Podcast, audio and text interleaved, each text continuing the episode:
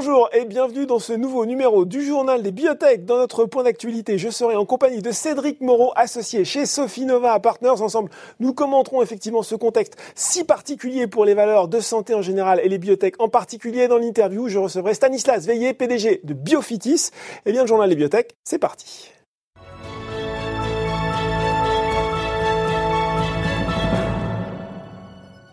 Et j'ai le plaisir pour ce point d'actualité d'être en compagnie de Cédric Moreau, associé chez Sofinova Partners. Sofinova Partners, c'est la société de capital investissement référence dans les sciences de la vie, rien que ça. Bonjour Cédric. Bonjour et merci de votre invitation. Alors, j'ai envie de commencer tiens par une question toute simple, toute bête. Comment vous allez en ce moment vous? Comment on n'assume ce quotidien bouleversé euh, qui est le vôtre euh, avec les sociétés que vous suivez dans ces circonstances si particulières?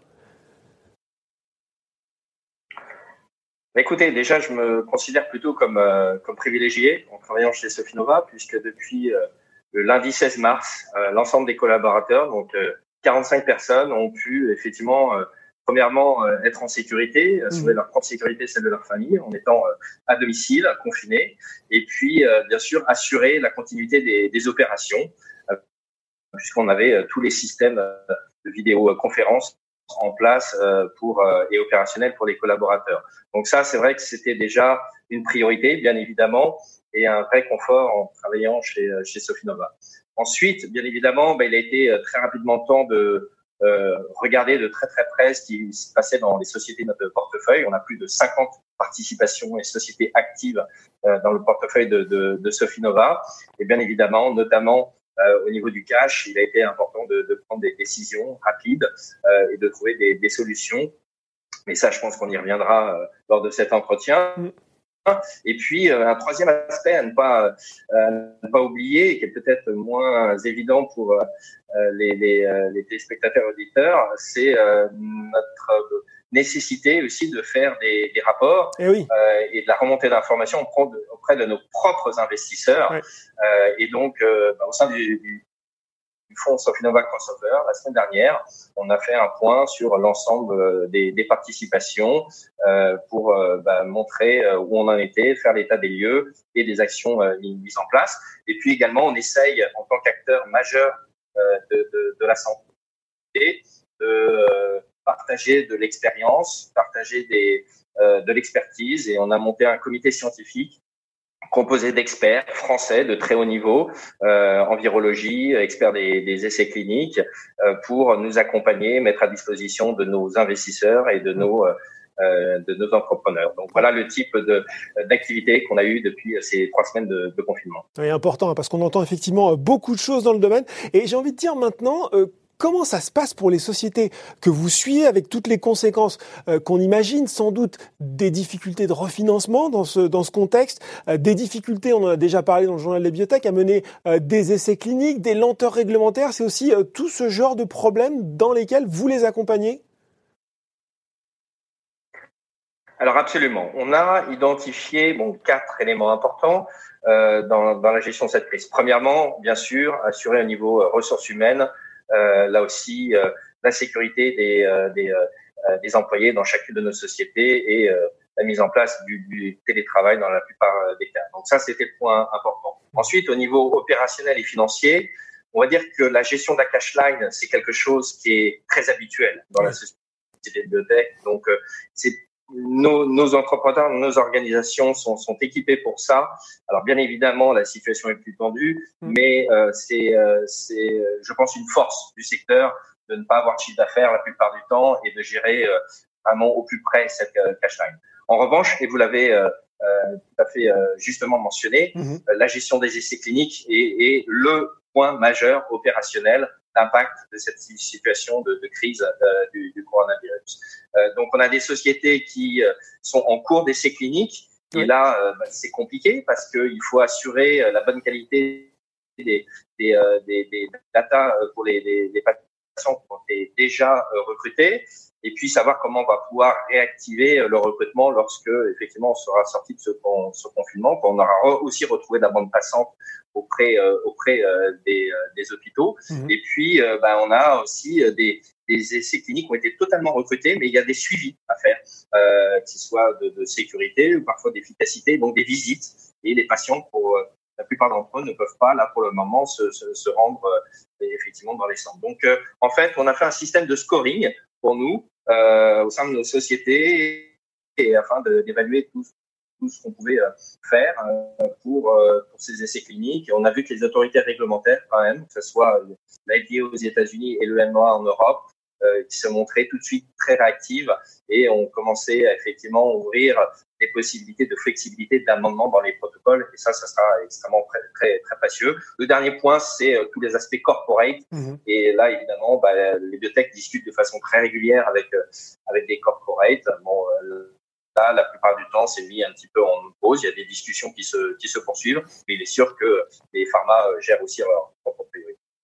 Je vais avoir un peu besoin de votre œil d'expert là maintenant.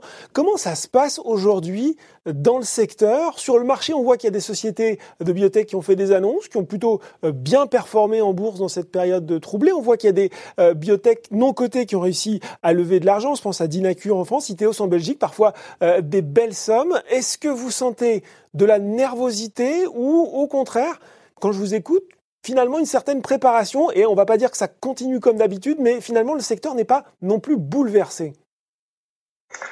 Oui, alors j'évoquais euh, le fait que dès le 16 mars, on nous étions opérationnels. bon, on va dire que cette première semaine a été quand même un petit peu, un petit peu compliquée. Il a fallu que tout le monde prenne, prenne ses marques et réalise un petit peu ce qui allait se passer.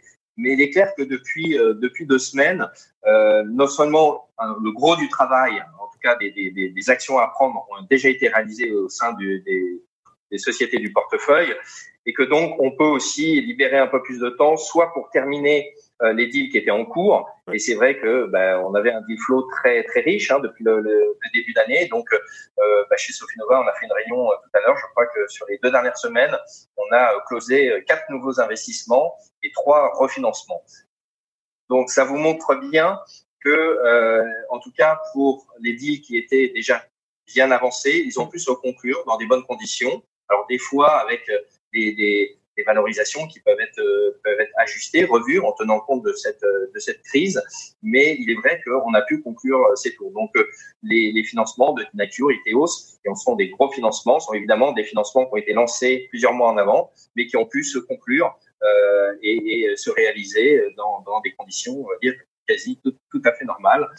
Et ça, je crois que c'est un point, un point important, effectivement, à, à, à souligner. Quel est, euh, c'est peut-être aussi le moment de mettre en lumière, quel est un peu le, le rôle, ou quel va être le rôle de sociétés comme la vôtre, de société de capital investissement, dans cette période qui, qu'on est en train de traverser et qui va encore durer quelques mois?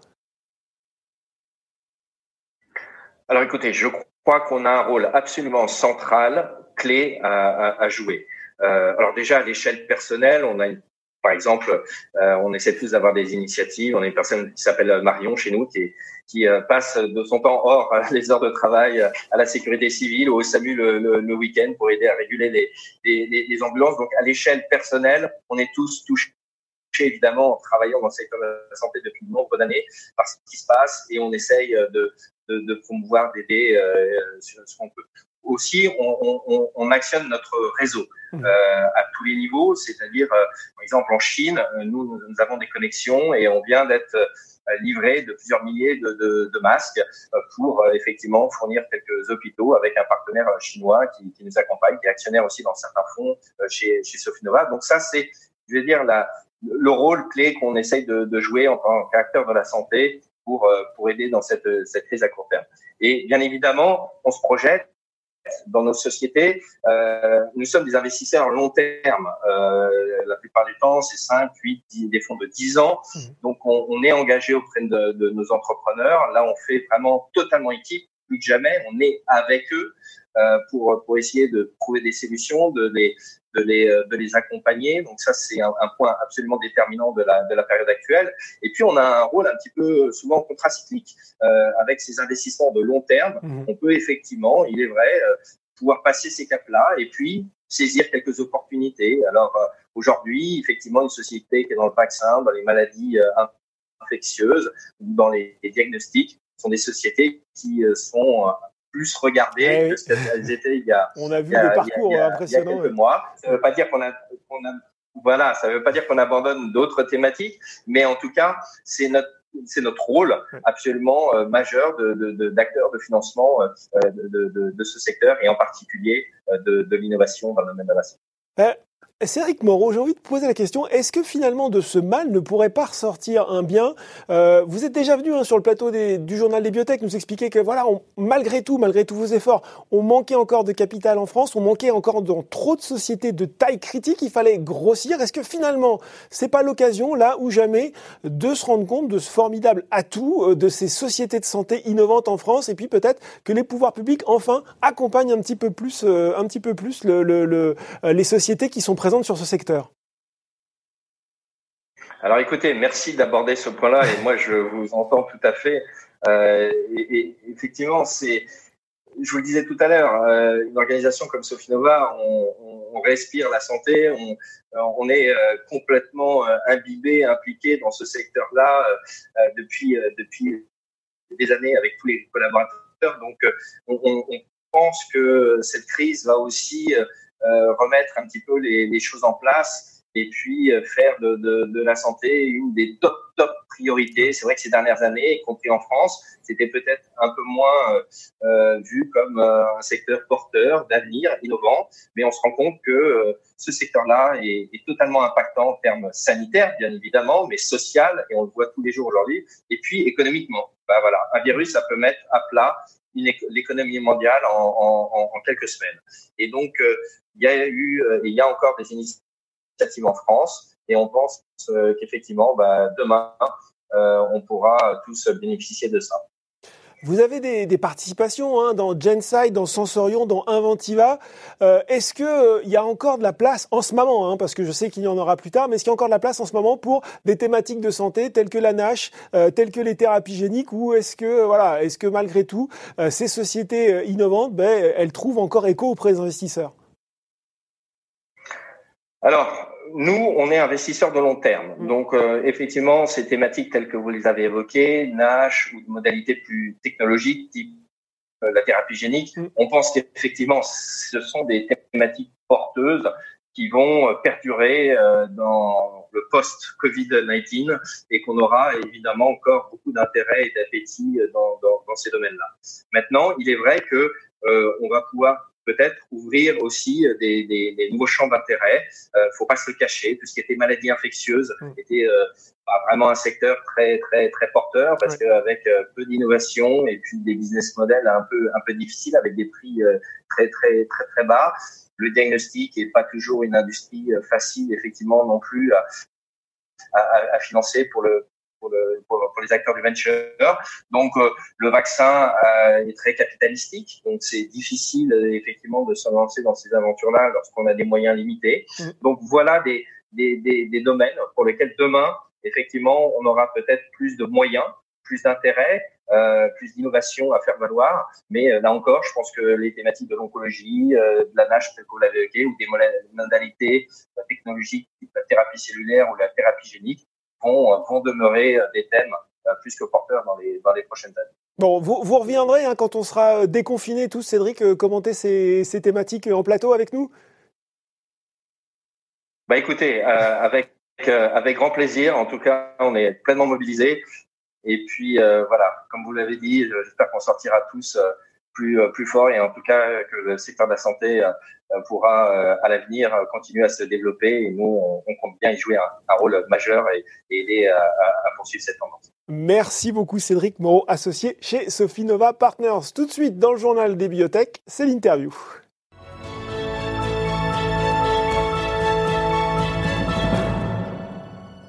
Et je suis sur le plateau en compagnie de Stanislas Veillé, PDG de Biofitis. Alors, Biofitis, c'est cette biotech hein, spécialisée dans les pathologies euh, du vieillissement. Votre produit le plus avancé, Sarconeos, est notamment utilisé euh, pour la sarcopénie, une dégénérescence euh, musculaire liée à l'âge. Bonjour Stanislas Veillé.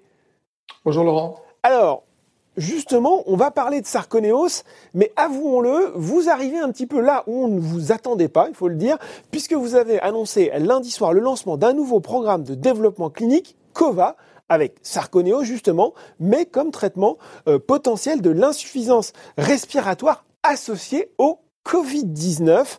Et on se dit, tiens, au niveau scientifique, euh, quel principe d'action de Sarconeos vous est apparu pertinent dans le traitement du virus? Ah, Écoutez, euh, vous savez que Sarconeos s'agit sur le récepteur masse, euh, qui est euh, un des composantes principales du système rénine-angiotensine, qui lui-même est très important dans la régulation de la fonction respiratoire. Et il s'avère que le virus, donc ce coronavirus qui, qui entraîne des pneumopathies sévères et des insuffisances respiratoires chez les patients Covid-19, attaque en fait euh, ce système de régulation de la fonction euh, respiratoire, le système rénine-angiotensine, à l'endroit même où notre produit agit. Et donc notre produit est susceptible de compenser finalement euh, cette insuffisance respiratoire qui est induite par cette infection virale.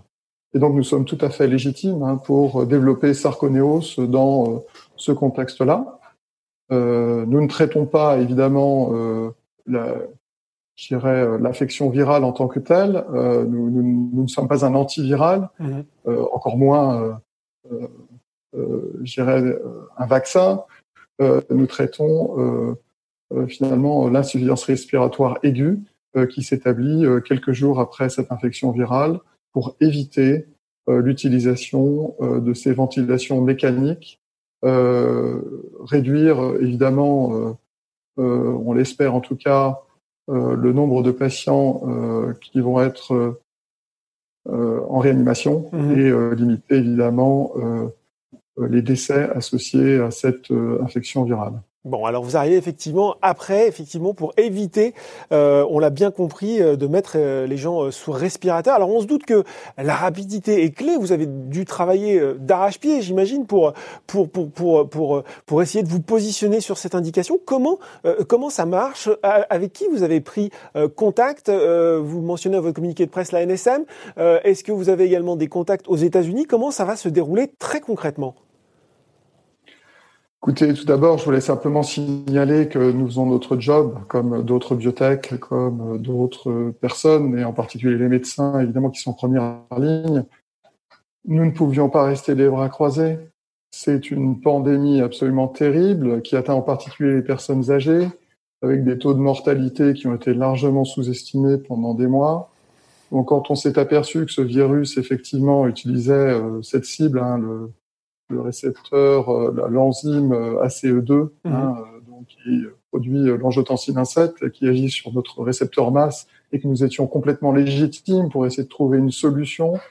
Nous nous sommes mobilisés à fond, 24 heures sur 24, pendant des semaines, euh, pour travailler avec les cliniciens de la petite salpêtrière, travailler sur le protocole clinique, monter le dossier euh, qu'on a monté, euh, mais à une vitesse que vous pouvez même pas imaginer, mhm. pour pouvoir le déposer le plus vite possible, pour essayer de d'apporter une solution à, à, ces patients qui sont hospitalisés avec ces, ces symptômes de coronavirus positif et ces symptômes d'insuffisance respiratoire, qui est la raison pour laquelle aujourd'hui ils sont hospitalisés. Sinon, les patients restent chez eux. Donc il y, a un dossier en euh, France, il y a un dossier aux États-Unis aussi, Stanislas Veillé? Alors, le dossier, c'est le même, c'est le même protocole clinique et il va être déposé euh, en Belgique dans les jours qui viennent et aux États-Unis. Bon. Et alors, comment ça, comment ça va se dérouler euh, concrètement euh, en France, ce, ces essais? Comment, comment vous allez faire? Alors, c'est un essai particulier qui reprend un peu certains éléments d'ailleurs du, du, protocole que nous avons mis en place pour euh, l'étude dans la myopathie de Duchenne, où on, où on regarde aussi la fonction respiratoire. Hein. Mmh. C'est pas nouveau, euh, c'est peut-être un peu surprenant pour les investisseurs, mais le critère principal dans la myopathie de Duchenne était aussi la fonction respiratoire. Ouais, Euh, donc la cause est différente évidemment, euh, mais on retrouve un certain nombre de similarités et euh, le protocole est adaptatif. Euh, on va démarrer avec 50 patients qui vont être recrutés essentiellement à la Pitié Salpêtrière ou en France. Si la NSM nous donne l'autorisation dans les prochaines semaines, mhm. dans le cadre de procédures accélérées liées à Covid-19, fast track. Euh, ensuite, euh, il y aura une analyse intérimaire. Euh, qui sera faite par le DSMB et qui permettra d'identifier le nombre de patients qu'il faudrait cibler pour une deuxième étape qui impliquera entre 100 et 200 patients. et puis ensuite, de nouveau, une analyse intérimaire et une troisième étape où on ira sans doute jusqu'à 300 patients. L'objectif étant d'obtenir une autorisation de mise sur le marché conditionnel mhm. si le traitement est efficace à l'issue de, de, ce protocole euh, qui devrait se terminer à peu près au mois de juillet. Donc qui se terminera, effectivement, vous l'avez dit, hein, c'est très rapide, protocole euh, qui se terminerait au mois de juillet. Alors parallèlement à cette annonce, il y a une annonce, euh, il y a un autre euh, communiqué que vous avez fait sur le lancement d'une offre au public d'un peu plus de 7 millions de, de bons de souscription d'actions. les actionnaires qui sont inscrits en compte à la date du 8 avril, ils auront une priorité de souscription. Est-ce que vous pouvez nous en dire un peu plus sur cette opération, qu'on comprenne bien comment elle s'inscrit dans votre, j'imagine, refinancement est-ce que c'est pour financer cette étude? Est-ce que c'est pour refinancer la société? Euh, Expliquez-nous un petit peu. C'est surtout pour associer euh, les actionnaires historiques de la société. On a plusieurs milliers euh, d'actionnaires individuels. Mhm. Pour la première fois depuis l'offre publique, l'introduction en bourse, en bourse, en fait, en 2015, nous donnons la possibilité à nos actionnaires de, souscrire à ces bons, hein, qui sont des bons de souscription, euh, qui sont vendus 6 centimes pièce et euh, avec euh, un, un, prix d'exercice qui est de 0,27, donc un cours tout à fait raisonnable. Et nous souhaitons les associer parce que nous pensons que cette lutte contre Covid-19 nous dépasse, dépasse, je dirais, beaucoup d'entre nous. Et nous avons besoin du soutien de nos actionnaires et nous souhaitons aussi finalement euh, par ce geste-là euh, leur demander hein, de, de, mhm. nous accompagner, euh, leur demander de venir voter euh, à l'AG euh, donc qui va être le 11 mai. C'est très important pour nous, pour nous donner les délégations et nous permettre d'avoir le financement pour poursuivre le développement de la société. Le 11 mai, vous maintenez cette date malgré effectivement les, les conditions actuelles qui sont pas forcément simples pour tenir une assemblée générale? Oui, euh, elle sera pas physique, elle sera donc à huis clos. Euh, et euh, les actionnaires pourront voter euh, électroniquement sans problème, en tout cas la plupart d'entre eux qui ont accès à leur ordinateur. Ouais. Est-ce qu'on peut faire d'ailleurs un petit point sur la trésorerie de Biofiti, Stanislas Veillet Après, je sais qu'il y avait une, une augmentation de, de, capital de 3,3 millions d'euros en début d'année 2020. Quel, quel horizon vous avez pour, pour, pour la trésorerie de la société? À la fin, on vient de, de publier les résultats financiers, donc le rapport financier euh, est donc disponible. La trésorerie a été d'un peu plus de 6 millions d'euros à la fin de l'année. Nous avons refait ensuite une augmentation de capital de 3 millions d'euros entre-temps. Mm. Et euh, nous avons cette ligne de financement euh, obligataire, des obligations convertibles de 24 millions. nous avons annoncé que nous changeons donc de, de partenaire et nous utilisions Atlas maintenant, ayant résilié Negma. Euh, pour une ligne de 24 millions d'euros qui nous donne cette visibilité financière qui est à notre main. Hein. Nous pouvons tirer des tranches de, de 3 millions quand nous le souhaitons. D'accord. Donc là, vous avez de la visibilité pour à peu près combien de temps? Bah, plus de plus de 12 mois, euh, on va dire, euh, avec ces lignes de financement évidemment. Hein. Maintenant, l'enjeu pour nous là euh, est très simple. Euh, c'est la poursuite de l'étude dans la sarcopénie euh, qui, qui, se poursuit. On a, on a fini le, fini le recrutement des 231 patients et les patients, ben, comme nous, sont confinés chez eux, ne peuvent pas aller à l'hôpital, ils sont âgés et évidemment, ils sont à haut risque. S'ils attrapaient euh, le, ce, ce Covid-19, euh, ça serait extrêmement dangereux pour eux. Donc, on leur délivre les traitements chez eux. Oui, justement, est-ce que, euh, est-ce que, est-ce que ça, euh, euh, donc vous l'avez dit, hein, ça c'est effectivement les. On, on, revient, on reparle de sarconéose pour le coup dans son indication principale, en tout cas celle qu'on connaît bien dans la sarcopénie. les patients sont recrutés.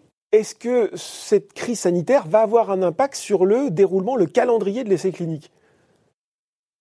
Alors pour l'instant, je dirais non. Euh, puisque nous avons annoncé euh, la fin du recrutement juste avant justement ce, ce confinement euh, en, en, Europe et aux États-Unis. Mhm. Et les patients sont chez eux, prennent le, prennent le traitement. Par contre, sur la qualité de l'étude, il est possible qu'il y ait un impact, puisque certains patients pourraient décider, hein, s'ils le souhaitaient, de sortir de l'étude. Ce n'est pas le cas pour l'instant, surtout avec évidemment l'intérêt qu'il y a à prendre ce produit dans le cadre de Covid-19. mais évidemment, ils ne peuvent pas aller dans les centres cliniques et nous allons perdre des données hein, puisque les observations cliniques ne peuvent pas être faites par exemple pour les patients qui ont terminé l'étude, mm. et donc on les laisse sous traitement un peu plus longtemps. Donc nous nous, nous adaptons euh, dans le cadre des procédures et des guidelines qui ont été, euh, euh, je dirais, données par la FDA euh, il y a 15 jours maintenant. Est-ce est que du coup l'abaissement euh, du nombre de patients dans l'étude qui avait été décidé et accepté ne va pas poser problème dans ce cadre particulier? A priori non, puisque ces patients ont été entièrement recrutés. Mmh. Euh, et euh, nous, nous, les suivons et nous, nous poursuivons l'étude, nous leur délivrons euh, les traitements à domicile. Euh, et, et, si certains patients euh, doivent retourner à l'hôpital, ce qu'ils ne peuvent pas faire pour leur visite finale, par exemple à six mois, parce qu'ils sont confinés chez eux, ils restent sous traitement et ces évaluations se, se, feront lorsque le confinement sera terminé. Euh, c'est ce qui a été décidé euh, euh, et en ce, en, ce, sens, on suit les, les, guidelines de la FDA qui ont été donnés à toutes les sociétés biotech ou laboratoires pharmaceutiques qui ont des, des études en cours aux États-Unis. Donc, quelle date on peut redonner peut-être sur la publication des résultats de ces essais aux gens qui nous regardent? L'étude euh, devrait se terminer euh, euh, donc en octobre, novembre, mhm. et euh, les résultats finaux euh, avant la fin de l'année. Euh, Donc on reste toujours effectivement sur des, des, des, résultats avant fin 2020, enfin en tout cas fin 2020. Oui, tout à fait. Euh, dans, dans, le contexte actuel, s'il n'évoluait pas, hein, mm. puisque là on est évidemment à la merci euh, d'évolution, et, et, ce sera évidemment en fonction de la durée du confinement, en particulier aux États-Unis. Euh, un mot peut-être pour finir, Stanislas Villiers, sur l'autre euh, euh, programme de développement, Myoda, qui utilise Sarconeos chez des patients atteints justement, vous l'avez parlé, de la myopathie de Duchenne. Où en est ce programme aujourd'hui? Il y a dix jours, on a annoncé que nous avions obtenu les autorisations de lancer ce programme dans la myopathie du chêne en Belgique. Donc, on a maintenant les autorisations en Belgique et aux États-Unis. Malheureusement, là, en l'occurrence, Covid-19 nous empêche de démarrer l'étude. Nous préparons son lancement pour la rentrée. Euh, donc euh, septembre. Euh, voilà, en, ça, ça, on suit ce, ce, calendrier qui a été décalé de, de, deux mois à peu près par rapport à, à ce que nous avions euh, avant l'épidémie Covid-19. Mmh. Euh, pour finir, on peut s'attendre à ce que Biofitis communique dans les mois qui viennent sur euh, les progrès de cet essai dans le Covid-19 Oui, c'est aujourd'hui ce que nous pouvons faire dans, dans, dans cette crise sanitaire. Euh, euh les hôpitaux sont complètement mobilisés hein, euh, sur Covid-19. Euh, et donc là, au contraire, une étude peut se dérouler extrêmement vite puisque les patients, vous le savez bien, vous le voyez à la télévision tous les jours, affluent dans les, dans les centres hospitaliers. Et donc, plusieurs traitements qui sont des médicaments hein, sont, sont, testés. là, on, on, a sans doute en France, un des premiers candidats médicaments euh, qui pourrait être testé. Donc, on est dans une autre catégorie. Hein. On mm. est dans un, dans un, comme vous le savez, euh, euh dans, dans, une autre dimension. Euh, et euh, c'est la priorité aujourd'hui de la société, de ses partenaires, que d'avancer le plus vite possible dans cette étude COVA. passer cette première phase en mai euh, et puis euh, avancer vers la deuxième phase euh, en juin pour terminer cela en juillet. L'administration du produit, c'est un mois. Hein, c'est entre le moment où les patients arrivent, sont hospitalisés, mmh. sont avec cette insuffisance respiratoire, il peut se dégrader extrêmement vite euh, avant qu'il y ait une, une, phase inflammatoire, cette tempête de cytokines qui peut s'exprimer. Et c'est euh, dans, dans, cette période-là où le virus attaque ce système rénine-angiotensine, et c'est pour ça que ces patients ont cette euh, euh euh, insuffisance respiratoire qui s'établit, euh, cette grande fatigue, euh, et, c'est là qu'on on pense que notre produit peut faire la différence et aider, j'irais, à, traiter ces patients pour éviter que leur état de santé s'aggrave. Ben, on va suivre, ça avec attention. Hein. Merci Stanislas Veillé d'avoir été avec nous aujourd'hui, PDG de Biofitis. Merci. Ce journal des bibliothèques est désormais euh, terminé. À très bientôt pour un nouveau numéro.